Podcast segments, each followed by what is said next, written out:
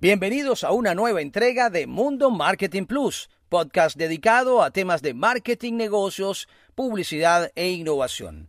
El día de hoy, como primera entrega, tendremos a Andreina Madrid en entrevista. Ella es gerente corporativo de mercadeo de Cines Unidos en Venezuela. También, como notas, el Bitcoin sigue a la baja. Avión de Air France vuela con combustible comestible usado. Lamborghini realizará enorme inversión en desarrollo de autos eléctricos. Amazon podría adquirir los estudios Metro Goldwyn Mayer. Bank of America sube salarios. Renault, 25 años del modelo Cynic. Spotify ofrecerá conciertos virtuales. Burger King defiende la belleza real de los alimentos. Los arcos de McDonald's se tiñen de azul en Arizona y la fundación de Meghan Markle y el príncipe Harry se asocian con Procter Gamble. Todo esto en Mundo Marketing Plus.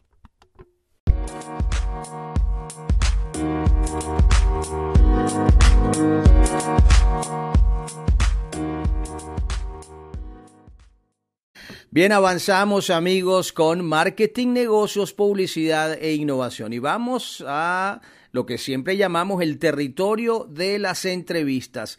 Entrevista el día de hoy que es retomar lo que veníamos haciendo hace algunos meses con nuestros amigos de Cines Unidos, ahora que las salas de cine se han reactivado, para, este, bueno, tener eh, de mano de ellos, de, de, su propio testimonio, cuáles son eh, las películas, las opciones que hay para la familia en las salas de Cines Unidos.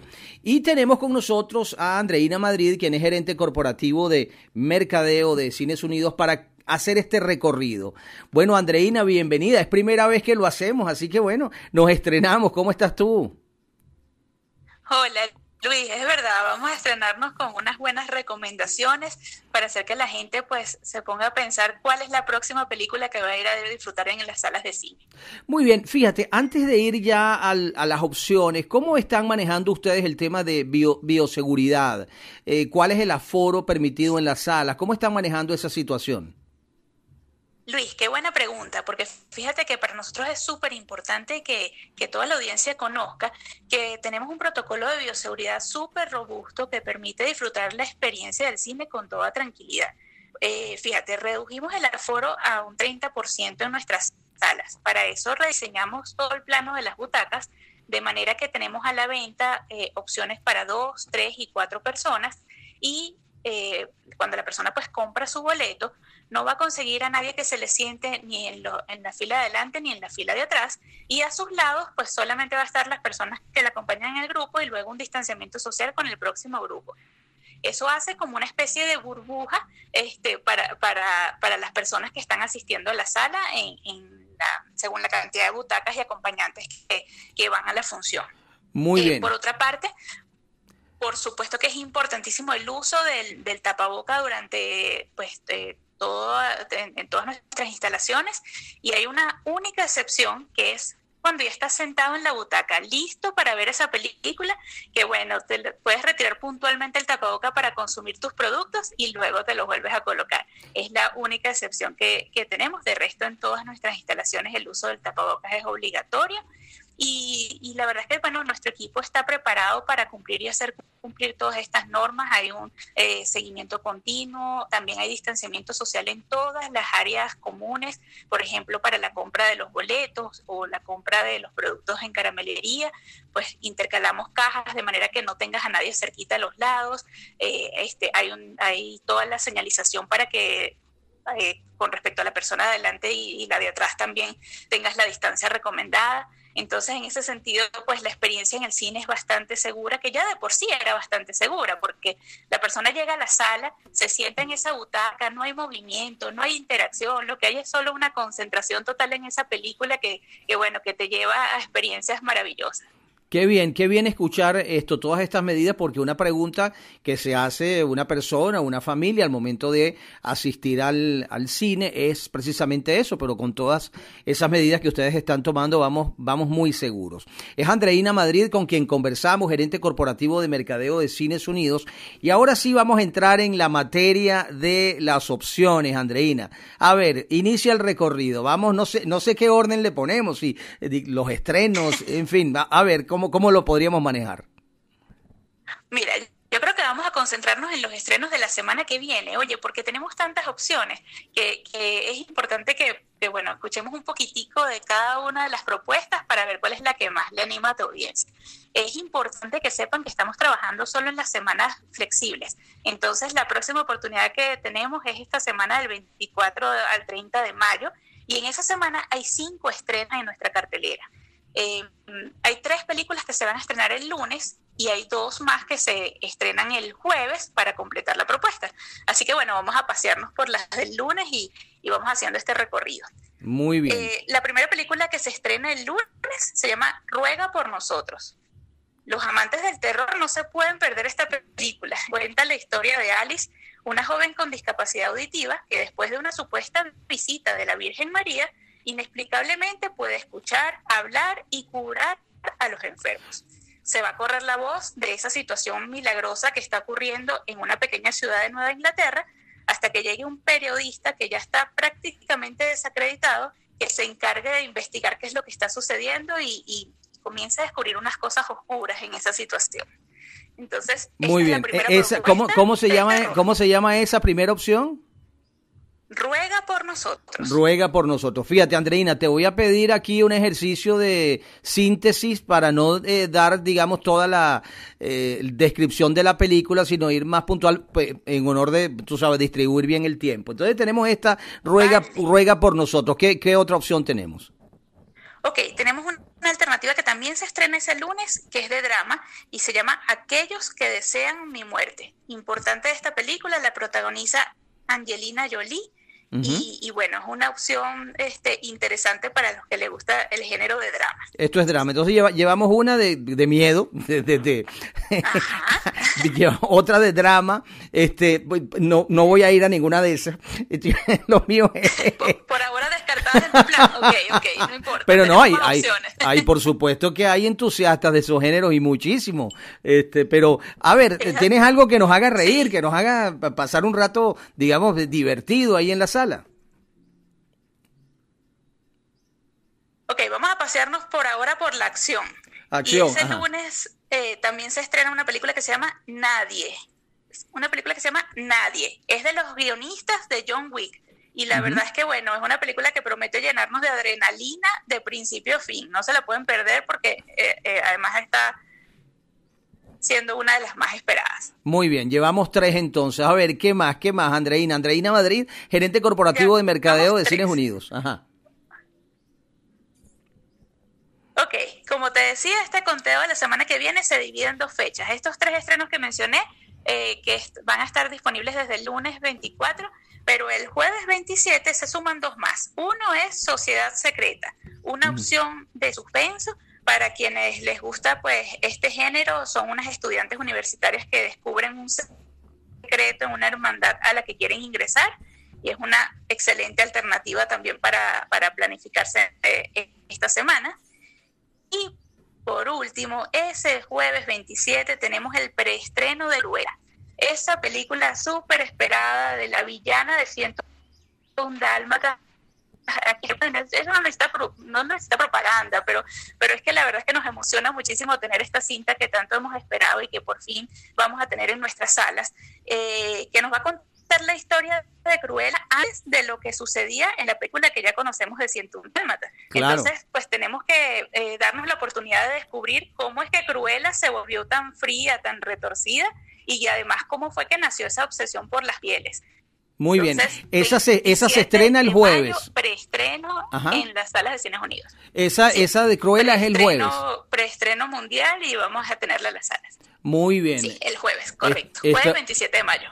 Extraordinario. Entonces tenemos cinco opciones muy, muy interesantes en las salas de Cines Unidos. Todas las salas del país están operativas, Andreina.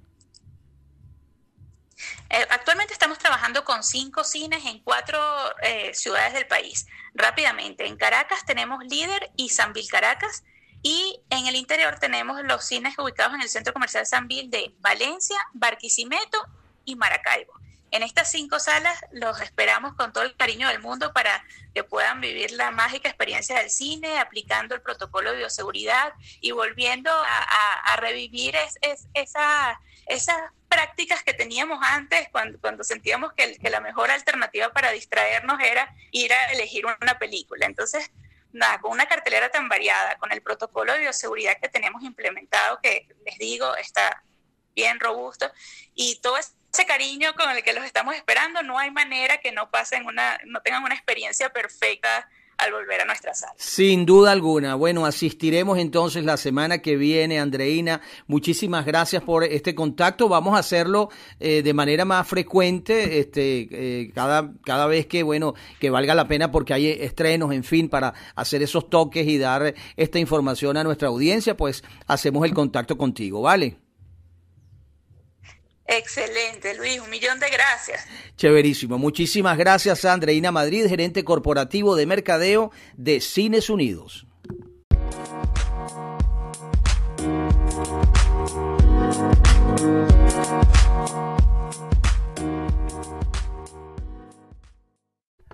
Ahora sí, estamos listos amigos para arrancar con el contenido del día de hoy. Bueno, vamos rápidamente con la campanada. Campanada, todo el mundo habla de Bitcoin porque la caída ha sido bárbara. Esta caída se produjo tras la prohibición de operaciones con criptodivisas en China pues la caída ha recrudecido después de que China se haya puesto aún más restrictiva con los activos digitales. A las dudas generadas en los últimos días por las declaraciones del fundador de Tesla, Elon Musk, se suma ahora la postura del Banco Popular de China, que es el Banco Central chino, de no aceptar como forma de pago los tokens digitales, estos activos que funcionan como monedas, pero la verdad es que no tienen valor de curso legal en China. El pasado 13 de mayo, el Bitcoin se desplomó después de que Elon Musk anunciara en Twitter que Tesla dejará de aceptar pagos con esa criptodivisa por su impacto ambiental. El pasado domingo, la criptodivisa más usada volvió a sufrir una fuerte corrección tras otro tuit de Musk que eh, algunos interpretaron como un indicio de que Tesla había vendido o se disponía a vender los bitcoins que había comprado en febrero. 1.500 millones de dólares en bitcoins. Ese fue el monte. La criptomoneda se recuperó parcialmente el eh, pasado lunes después de que Musk negara también vía Twitter que Tesla hubiera vendido sus divisas digitales. Las declaraciones de Musk y las decisiones de Tesla han tenido una influencia notable en la cotización del bitcoin en los últimos meses.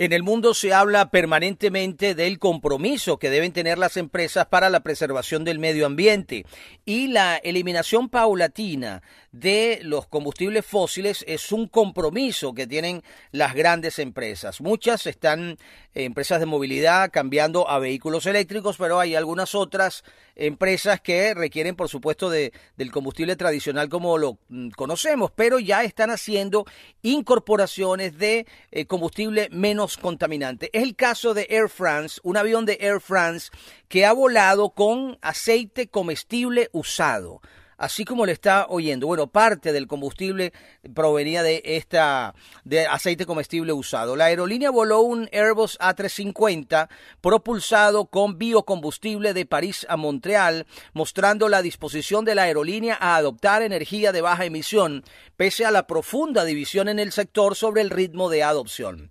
El vuelo 342 de Air France despegó del aeropuerto Charles de Gaulle con una mezcla de 16% de combustible de aviación sostenible en sus depósitos, producido en Francia por Total a partir de aceite de cocina usado. El combustible para aviones producido a partir de biomasa o sintéticamente a partir de energía renovable tiene el potencial de reducir las emisiones de carbono, pero con un costo elevado en comparación con el precio del carburante tradicional. A partir del año que viene, los vuelos eh, que salgan de Francia deberán utilizar un 1% de combustible sostenible, adelantándose a los objetivos de la Unión Europea de alcanzar un 2% para 2025 y un 5% para 2030 en el marco de la política verde del bloque. Sin embargo, Las compañías aéreas tradicionales han tratado de eximir a los vuelos de larga distancia, argumentando que un requisito de combustible sostenible solo para Europa podría exponerlos a la competencia desleal del extranjero. Esto ha provocado una respuesta de las aerolíneas de bajo costo como EasyJet, que escribieron a la Unión Europea en marzo para exigir que las normas se apliquen a todos los vuelos con origen en Europa. Las aerolíneas tienen una gran responsabilidad para reducir las emisiones, ha dicho el presidente ejecutivo de Air France KLM, Ben Smith, pero reiteró sus dudas sobre las cuotas europeas para los vuelos de larga distancia.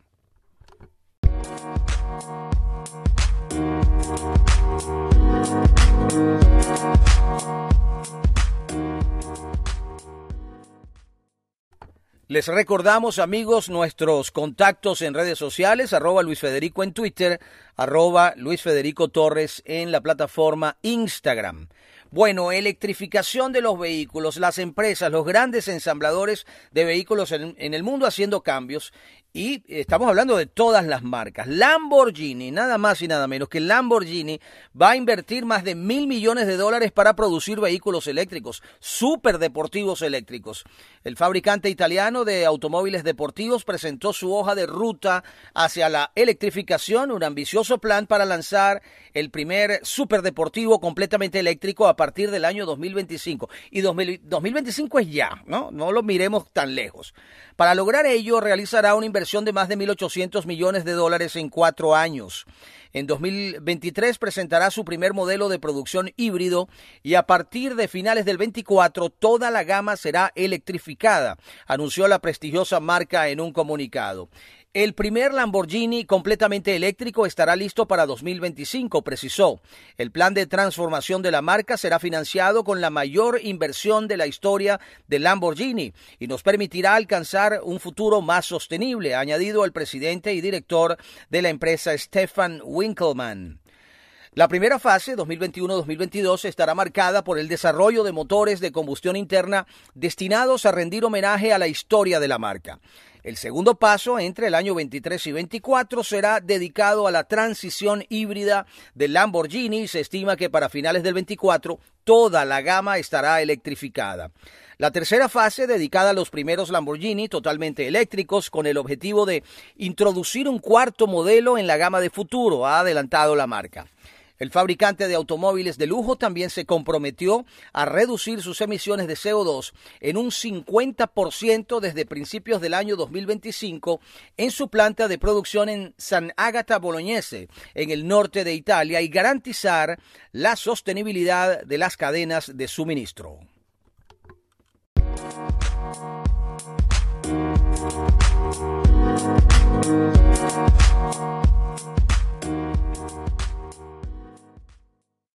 Bueno, los aficionados al cine clásico seguramente recordarán aquellas películas de terror de los años 50 con eh, algunos temas eh, increíbles, no sé, la invasión marciana, los insectos gigantes, el monstruo de la laguna, en fin, er, eran algunos de los temas. Había una película que era La masa que devora, una especie de, de masa de slime gigante que iba acabando con todo lo que encontraba a su paso, casas, automóviles, personas, animales, en fin, todo lo iba devorando aquella, aquella masa.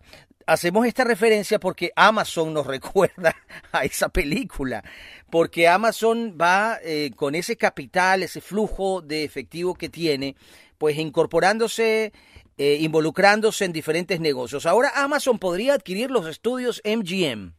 La empresa de Jeff Bezos está en conversaciones para comprar Metro Goldwyn Mayer, MGM, el primer gran estudio de cine de Hollywood, según información publicada por The New York Times.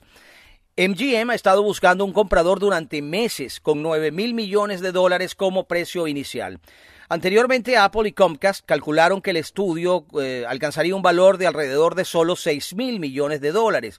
Las fuentes consultadas por el medio que revelaron la información bajo el anonimato, dado que el proceso de venta es privado, adelantaron que aún no está claro cuánto está dispuesto a gastar Amazon.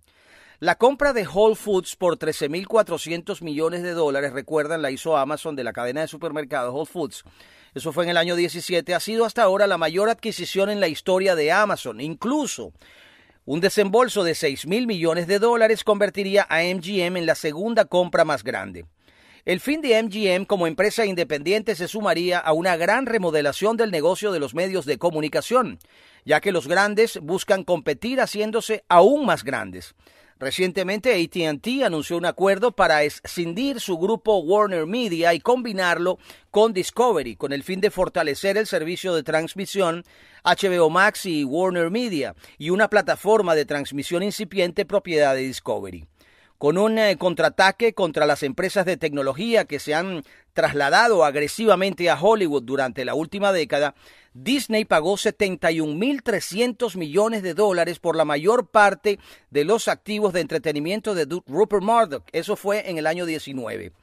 Estos mega acuerdos han dejado a estudios más pequeños como MGM o Lionsgate en busca de salvavidas la transmisión se ha vuelto ferozmente competitiva con Disney Plus avanzando con fuerza y HBO Max, Apple TV y Paramount Plus decididos a hacer avances.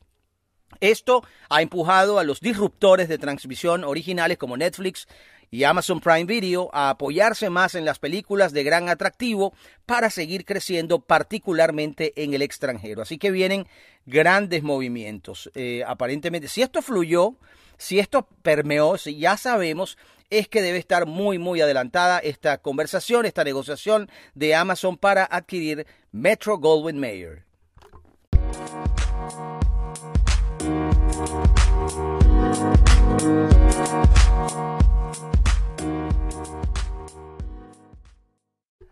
Marketing, negocios, publicidad e innovación, esos son nuestros temas. Así que gracias por estar conectados con nosotros, por estar en sintonía.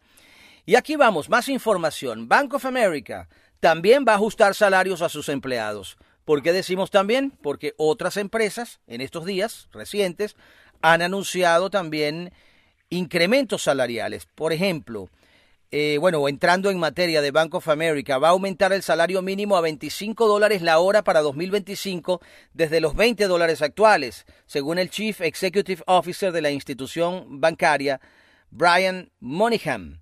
La institución con sede en Charlotte, Carolina del Norte, también exigirá a sus proveedores estadounidenses que paguen a los empleados dedicados al banco 15 dólares por hora o más.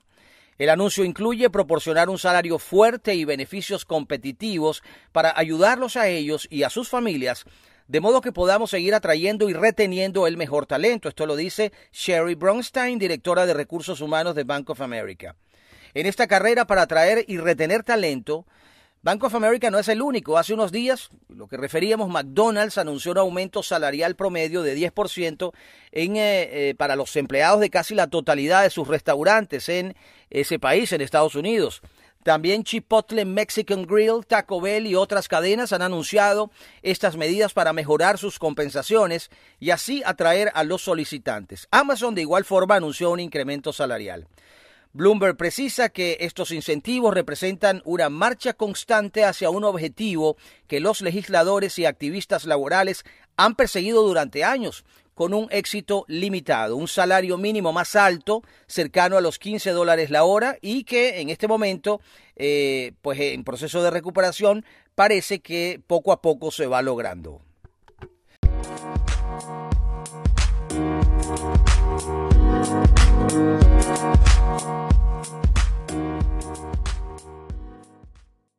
Las grandes empresas automovilísticas del mundo celebran los aniversarios, los cumpleaños de sus hijos. ¿Cuáles son sus hijos? Bueno, los modelos, los automóviles, ¿verdad? Renault, por ejemplo, está ahora celebrando un aniversario de uno de sus automóviles eh, pues más queridos. Está celebrando el 25 aniversario de su icónico modelo familiar Scenic.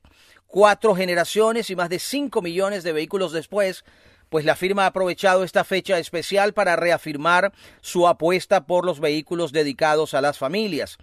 Esa es la premisa principal de su nueva campaña global dirigida a demostrar que nada puede reemplazar a un automóvil familiar, así como no se puede sustituir a los más allegados.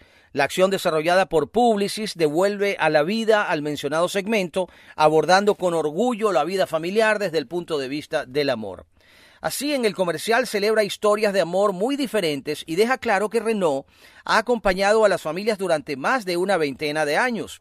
El anuncio muestra la situación actual de diversas personas y retrocede en el tiempo para que veamos cómo han llegado hasta ese punto de felicidad y el origen de las relaciones de afecto.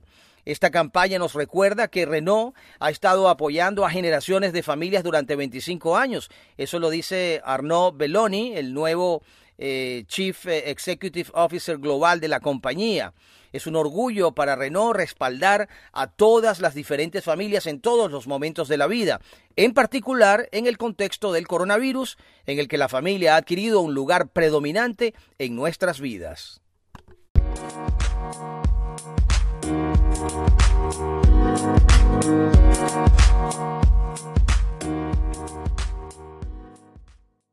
Bien, la pandemia nos ha traído muchas cosas, por supuesto el teletrabajo, las clases a distancia, las reuniones a través de Zoom, eh, la cancelación de viajes de negocios, en fin. Y ahora hay una modalidad eh, para asistir a los eventos, a los conciertos, que es también en línea. Hemos visto, hemos presenciado conciertos en línea, incluso se paga un, un, ticket y todo, pero tenemos información de que Spotify va a ofrecer conciertos virtuales. El sector de los eventos se ha transformado por completo desde la llegada de la pandemia. Ante la imposibilidad de realizar encuentros multitudinarios, el universo digital se ha vuelto la mejor herramienta para la industria, y aunque a medida que la vacunación avanza, vuelve poco a poco a reactivarse el consumo y los eventos presenciales, parece que lo virtual seguirá teniendo un gran peso en nuestras vidas. En este nuevo contexto, Spotify acercará la música, sector fuertemente golpeado por la pandemia, a sus usuarios con una serie de conciertos virtuales.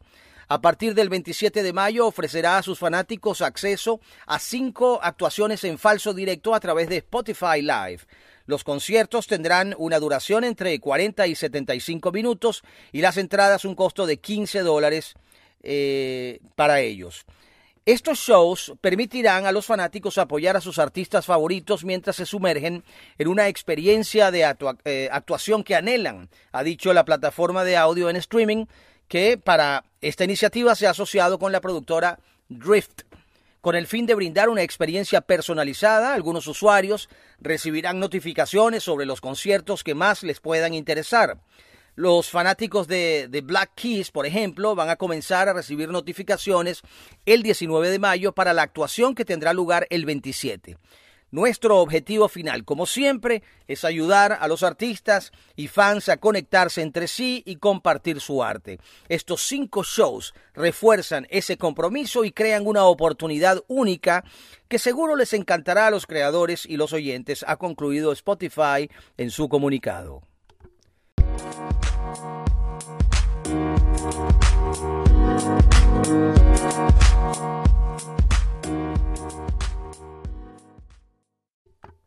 Desde hace unos años, la tendencia en cuanto a comunicación es mostrar las cosas tal cual son.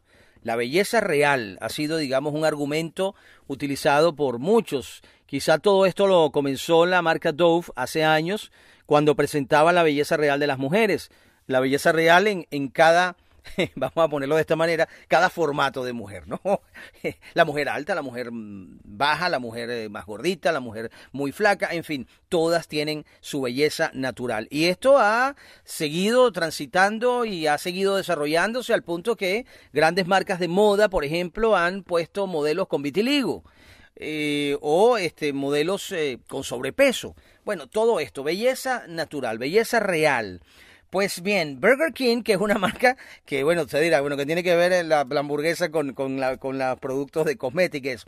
No, se montan en esa ola porque ellos siempre están muy atentos a lo que está sucediendo en el entorno y han creado una campaña que la definen como belleza real de los alimentos. Bueno, ya van a ver de qué se trata.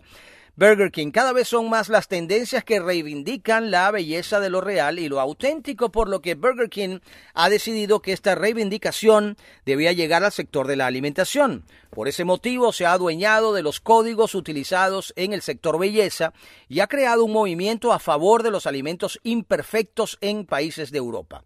Es así como puso en marcha una campaña eh, de exterior de vallas que incluirá imágenes de productos con comparativas muy sencillas que ayudarán a comprender que las arrugas o los colores contribuyen a la autenticidad. Así en las vallas publicitarias podemos ver frases como la belleza viene en todos los tamaños y bueno, unas fotografías de unas papas fritas. Vivan las curvas, y se ven las tiras de tocineta. La arruga es bella, junto al pan de la hamburguesa. Bueno, esas son las imágenes que están muy bien. La marca anuncia además un proceso de eliminación de los colorantes, conservantes y aromas artificiales de todos sus productos, a excepción de las bebidas de terceros. Para lograrlo, la compañía ha estado trabajando desde hace años en estrecha colaboración con su red de 65 proveedores para adaptar los más de 160 ingredientes y mantener el sabor de siempre. Asimismo, cada nuevo producto que la marca desarrolle deberá cumplir con esta política de ingredientes 100% limpios sin fuentes artificiales. Burger King reivindica la belleza real y las imperfecciones en todos los sentidos y ámbitos de la vida, también en la comida, porque consideramos que solo la belleza real y la imperfección en los ingredientes otorga un sabor real. Y porque la comida real sabe mejor. Esto lo dice Beatriz Faustino, directora de mercadeo de Burger King España y de Portugal. Ingeniosa campaña, ¿no? Muy buena, la verdad, y, el planteamiento gráfico, la ejecución excelente.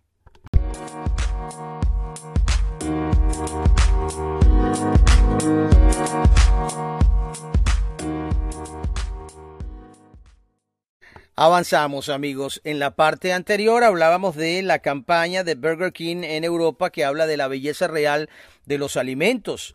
Y bueno, vamos a hablar ahora de su competencia más cercana, McDonald's. McDonald's y los arcos, ¿no? Los arcos dorados de McDonald's, todos los, conocemos, su emblema, pero hay sitios en el mundo que los arcos o en los que los arcos no son de ese color. Los arcos dorados o amarillos de McDonald's son quizás el rasgo más característico de la célebre cadena de hamburguesas. Hay, sin embargo, un rincón del planeta donde el emblema de McDonald's luce un color bien distinto al habitual.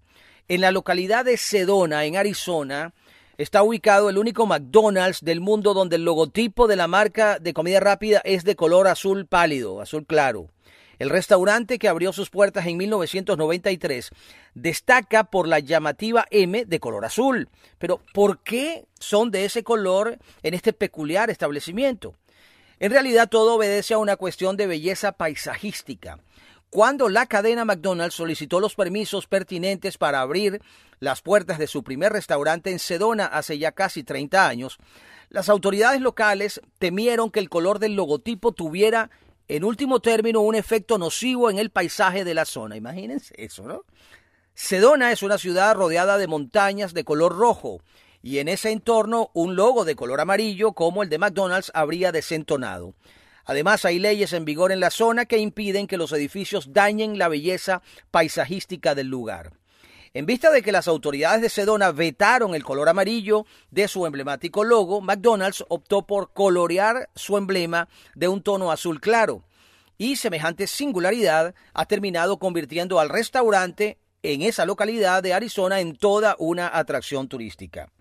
Pero Sedona no es el único lugar del mundo donde el logo de McDonald's ha tenido variaciones cromáticas. En Monterrey, California y en North Scottsdale, Arizona, hay sendos restaurantes de la cadena con logos de color negro. Y en Sunset Boulevard, California, los arcos amarillos de McDonald's son de color rojo oscuro. Mientras que en Francia y en Bélgica hay dos establecimientos con emblemas de color blanco.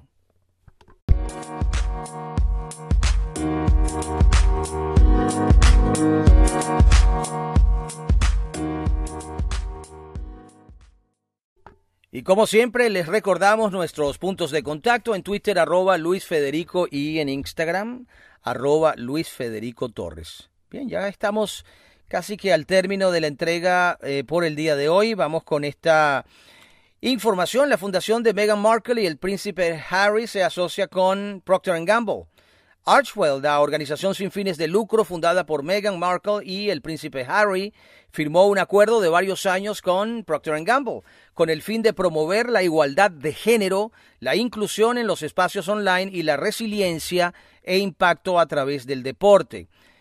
Con el trabajo de la fundación, con organizaciones como Girls INC y National Women's Law Center como base, esta alianza elevará las voces de las adolescentes para garantizar que su punto de vista y experiencia vivida se escuche en las mesas donde se toman decisiones.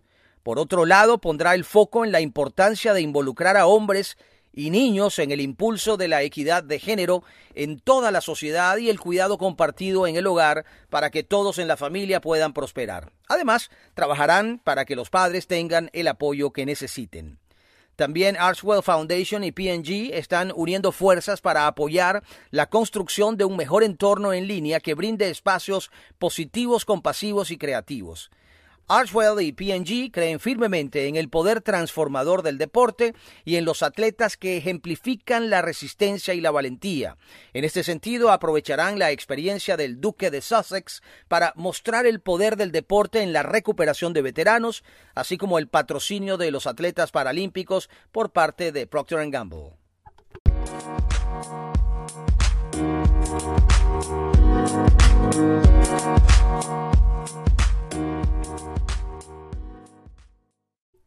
Y hasta acá el episodio del día de hoy de Mundo Marketing Plus. Muchísimas gracias por estar conectados con nosotros.